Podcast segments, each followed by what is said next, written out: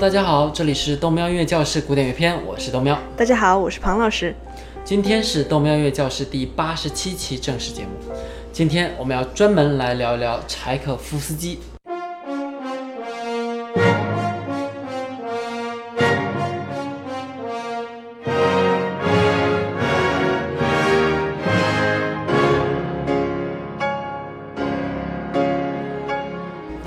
于柴可夫斯基呢，我一直不知道如何入手啊，因为他实在是一位巨匠，也是豆苗我个人最喜欢的作曲家，没有之一。哎，那你喜欢老柴是因为他和你一样都喜欢男孩子吗？庞老师别闹啊，我喜欢女孩子。那就让豆苗来讲讲关于老柴的历史吧。一八四零年，中国还在清政府统治时期，林则徐还在和英国的鸦片商人们斗智斗勇。也就是一八四零年五月七日。彼得·伊里奇·柴可夫斯基出生于俄国的沃特金斯克。我们在图一可以看到，他距离莫斯科的位置啊还是很远的。柴可夫斯基的爸爸是一位矿业工程师，母亲呢是父亲的第二任妻子。他的母亲在柴可夫斯基小的时候教过他钢琴。在沃特金斯克的公园里，还有一个柴可夫斯基的塑像。我们在图二可以看到，而图三呢，就是老柴、小柴、小柴出生的地方，可以看得出他出生在一个相当富裕的家庭。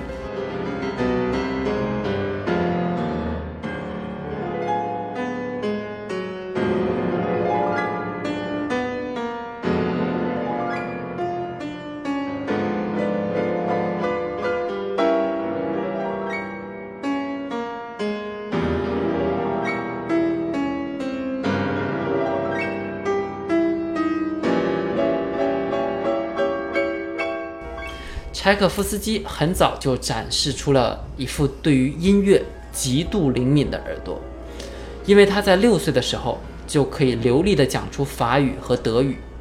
尽管他是俄国人啊，之所以这么说，是因为一般来说啊，对音乐敏感的耳朵会和学习外语的能力有正相关性，毕竟两者都要处理声音，而且都涉及到大脑的颞叶的部分。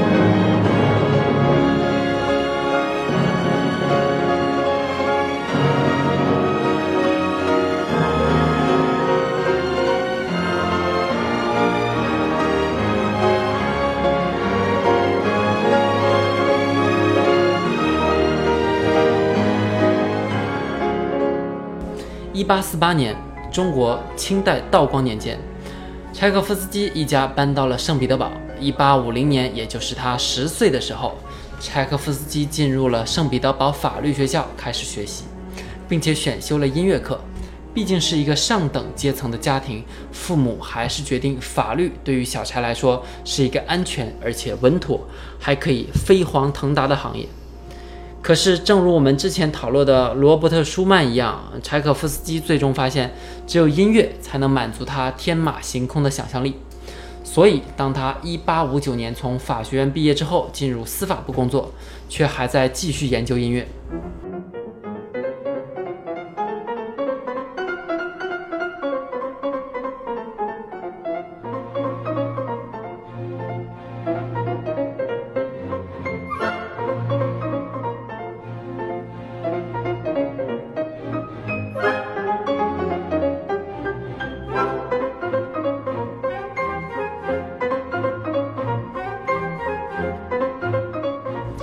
一八六二年，俄国的第一所音乐学院，也就是圣彼得音乐学院，之前也叫做列宁格勒音乐学院啊，它建立。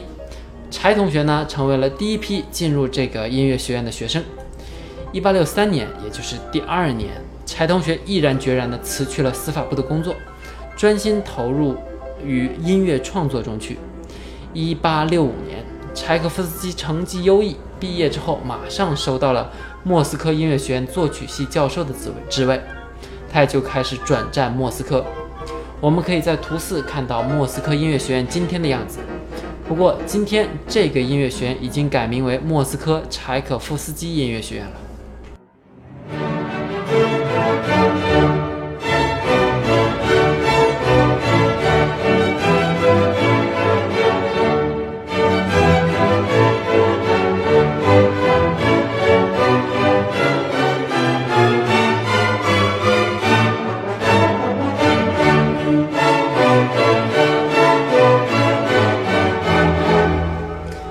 接下来的十多年，柴可夫斯基写下了很多早期的著名作品。我们现在听的就是柴可夫斯基的第三交响曲。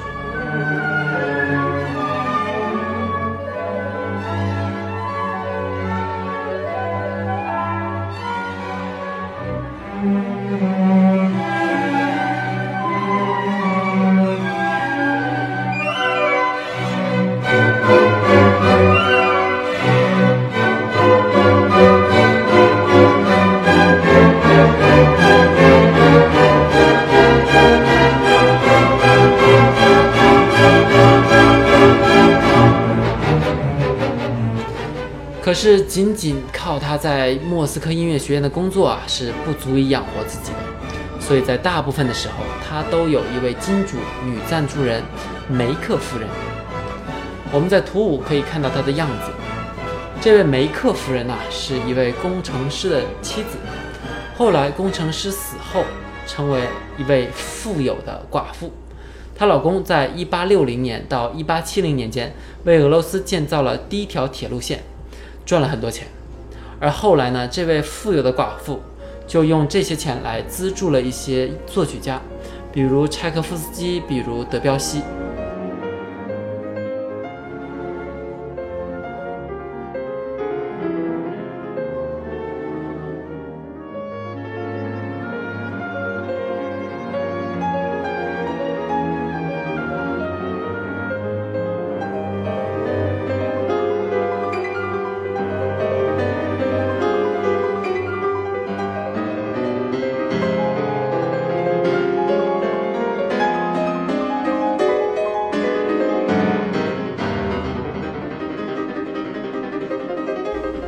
这位热爱音乐的梅克夫人每年会给柴可夫斯基六千卢布，这相当于今天的二十多万人民币啊！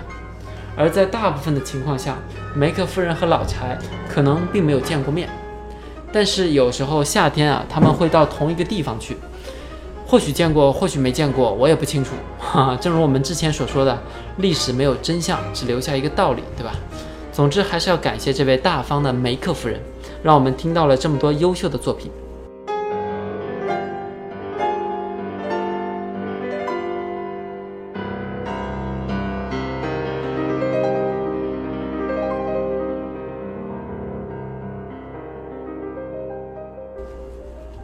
一八八一年，沙皇亚历山大三世授予了柴可夫斯基另一笔年金，也就是三千卢布，用于表彰他对于俄国文化的代表作用。啊。至此呢，柴可夫斯基啊就成为一个财务自由的男子啊，他可以拿着钱到遥远的西欧去旅行，甚至还去了美国。柴可夫斯基非常享受这种自由，而只有这种自由，给了他源源不断的灵感，来激发他的创造活动。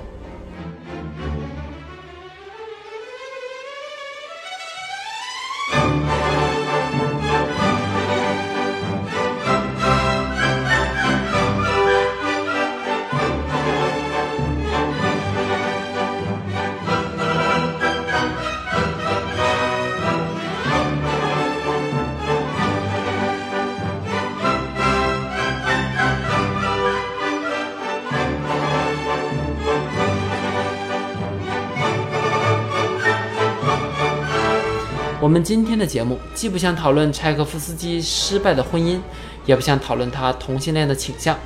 尽管我们可以在他的作品中听到隐隐的悲伤，但是那些八卦八卦的东西，对吧？向来不是我们豆喵音乐教室的菜。我们要关注的依然是柴可夫斯基那些富有创造力的作品。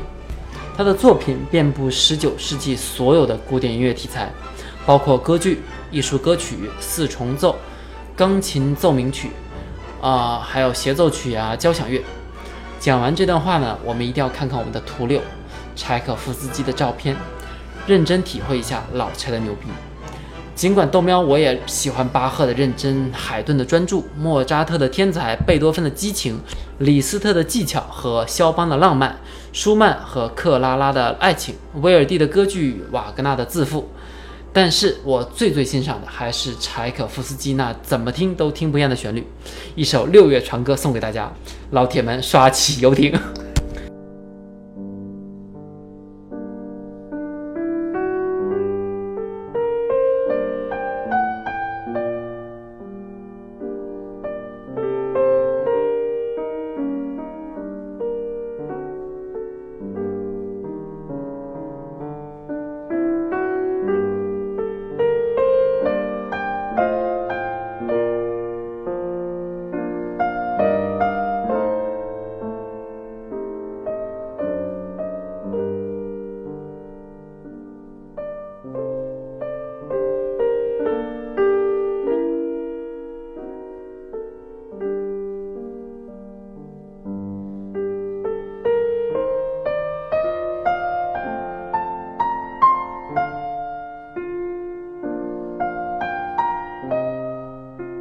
十九世纪末期，柴可夫斯基已然成为了世界上最著名的交响乐作家，他的名气横贯欧洲和美洲。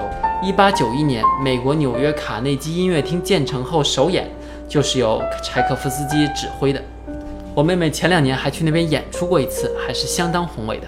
我们在图七可以看到卡内基音乐厅。但是，一八九三年，柴可夫斯基突然去世，享年五十三岁。那个时候，霍乱这种疾病正在大爆发，柴可夫斯基喝了没有煮开的水，得了霍乱啊，去世了。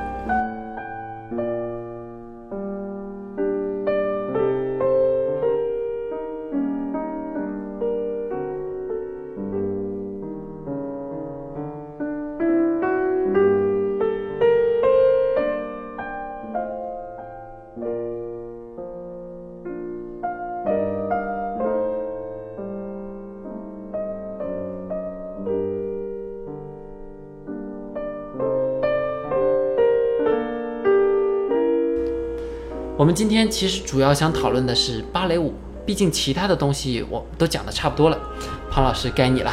所以这个故事告诉我们，首先你要有个妹妹，还有就是要多喝开水。那芭蕾舞呢，就和歌剧一样，总会让人想起那些阳春白雪的东西。其实芭蕾的源头和歌剧的历史紧密相连。它是源自于法国路易十四对于两种题材的这个融合，在整个十八世纪呢，每一部歌剧里面都会镶嵌一到两个芭蕾舞，用于呃分散大家的注意力吧。而十九世纪初，这种舞蹈从歌剧当中被分离出来，变成了一种独立的题材，直到今天。由此看来，尽管芭蕾舞啊是在法国被创造出来，却在俄国找到了自己的归宿。十九世纪，这种用舞姿哑语讲述故事的芭蕾得到了极大的发展。今天，俄罗斯和芭蕾舞也是分不开的。像巴赫、莫扎特、贝多芬这样，他们擅长在长时间里把一段主题旋律通过各种方式设计出整个。整段音乐，而柴可夫斯基他的天赋在于创造出一段又一段非常精彩的旋律，制造一种身临其境的情绪，然后跳跃到下一段旋律，制造另一种情绪。这就是芭蕾舞所需要的那种相对短而美妙的旋律，富有动感的节奏，目的都是为了表达某种现场的情绪状态。所以这个让我怀疑，柴可夫斯基是不是有 ADD 或者。ADHD 这种，啊症状，注意力缺陷障碍，嗯，专业的。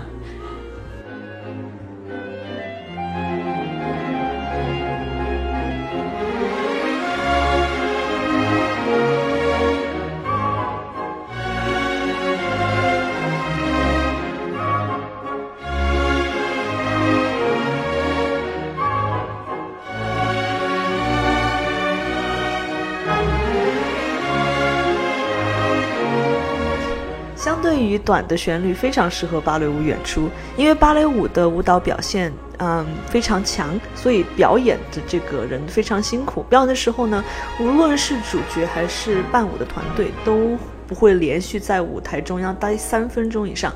柴可夫斯基的这种风格完全满足了芭蕾舞舞蹈设计的要求，编舞的这种要求。柴可夫斯基在1876年创作了《天鹅湖》，1889年《睡美人》，还有一八九二年的这个《胡桃夹子》，这三部芭蕾舞作品是所有浪漫主义芭蕾舞作品最著名的三部。我最近看到《胡桃夹子》是莫斯科大剧院直播版的，当然也是在我们最神奇的 B 站。里面的女主呢，就是传说中莫斯科大剧院的首席妮娜卡普索娃。我们在图八可以看到她的美丽的样子，弹幕里面一大堆人叫她老婆啊。不过妮娜真的非常漂亮，大家可以看一看。芭蕾舞时间不是很长，而且根本不存在语言问题，一句话都不说，非常适合我们这种不喜欢看字幕的人。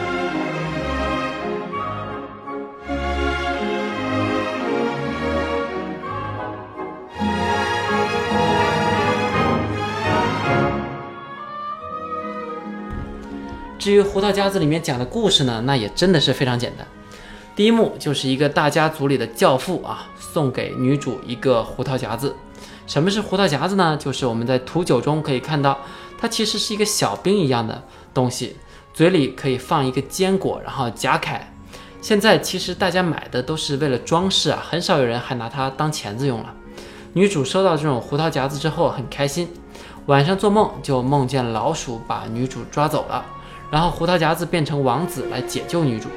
至于胡桃夹子有没有把女主解救出来，他们有没有在一起，女主醒来之后又发生了什么？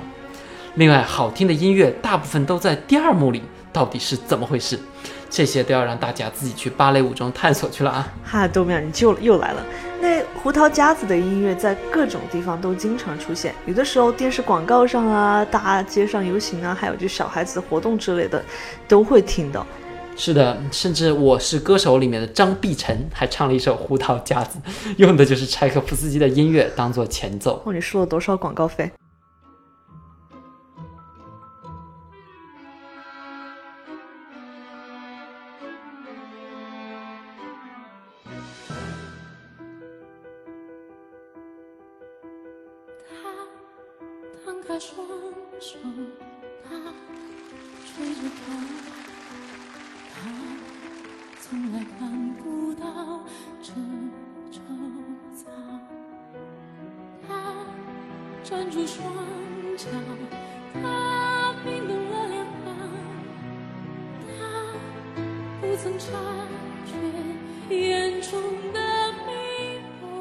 那我们今天要听一段，就是《胡桃夹子》里面很有名的选段《芦笛之舞》。芭蕾舞的音乐不只要有好听的旋律，还要有清楚的节奏指导，嗯，来这个我们说指导舞跳舞的舞步吧。毕竟无论是芭蕾舞还是街舞，如果听不出节拍，那就比较难办了。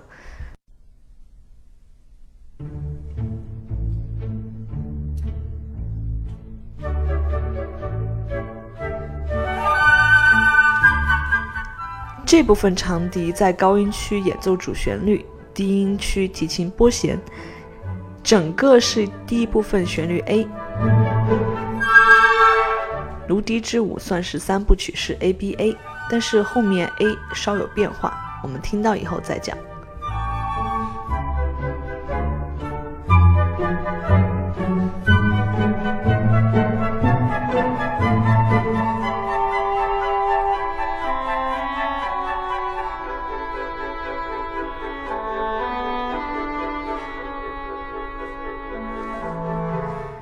里管乐加入对位装饰，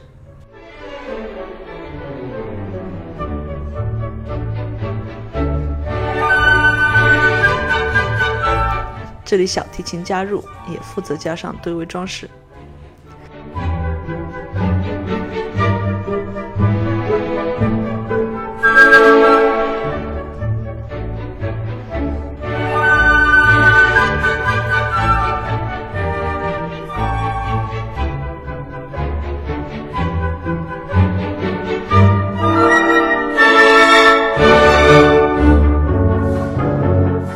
开始是 b 部分变成了小调音乐小号负责演奏主旋律。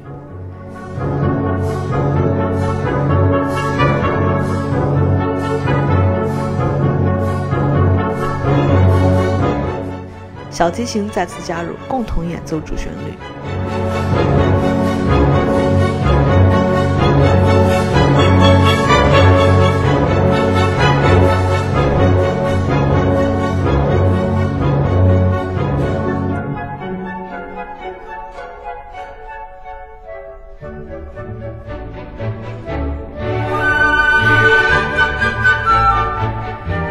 到旋律 A，但和之前有不一样的地方，长笛还是在高音区演奏旋律，提琴负责对位装饰。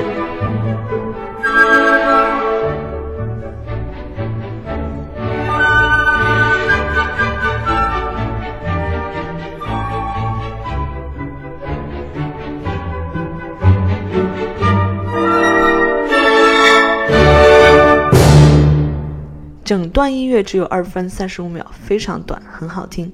这恰好满足了芭蕾舞的需求。柴可夫斯基的音乐真的超级好听。我们最后这一点用《胡桃夹子》里面最好听的《花之圆舞曲》来结尾吧。最后，不知道豆喵你还记不记得这个标题音乐 （program music） 这个东西？啊，记得记得。标题音乐是那些单纯用器乐演奏来表达的作品，比如维瓦尔第的《四季》。庞老师有何指示？就是想提醒一下大家，芭蕾舞音乐不是标题音乐，在芭蕾当中，舞蹈是本体，音乐可能是附加物，演员的行为、表情还有各种舞蹈动作才是讲故事的主体。听了今天的节目，我希望大家会去看看芭蕾舞，要体会芭蕾舞的美。尽管柴可夫斯基的音乐非常好听，非常跳戏，但是舞蹈的编排和舞者才是我们的重点关注对象。是的，过些日子我们会做一篇关于芭蕾舞的特别篇，请大家关注。我们的时间又差不多了，如果你想找我们本期配乐，请到小蓝 FM 个人主页找纯乐文件夹，就加微信号 have day 小点九。好的，大家想看芭蕾舞小姐姐的照片，记得关注我的微博“明天苏州大学旁演”。我们下一期再见。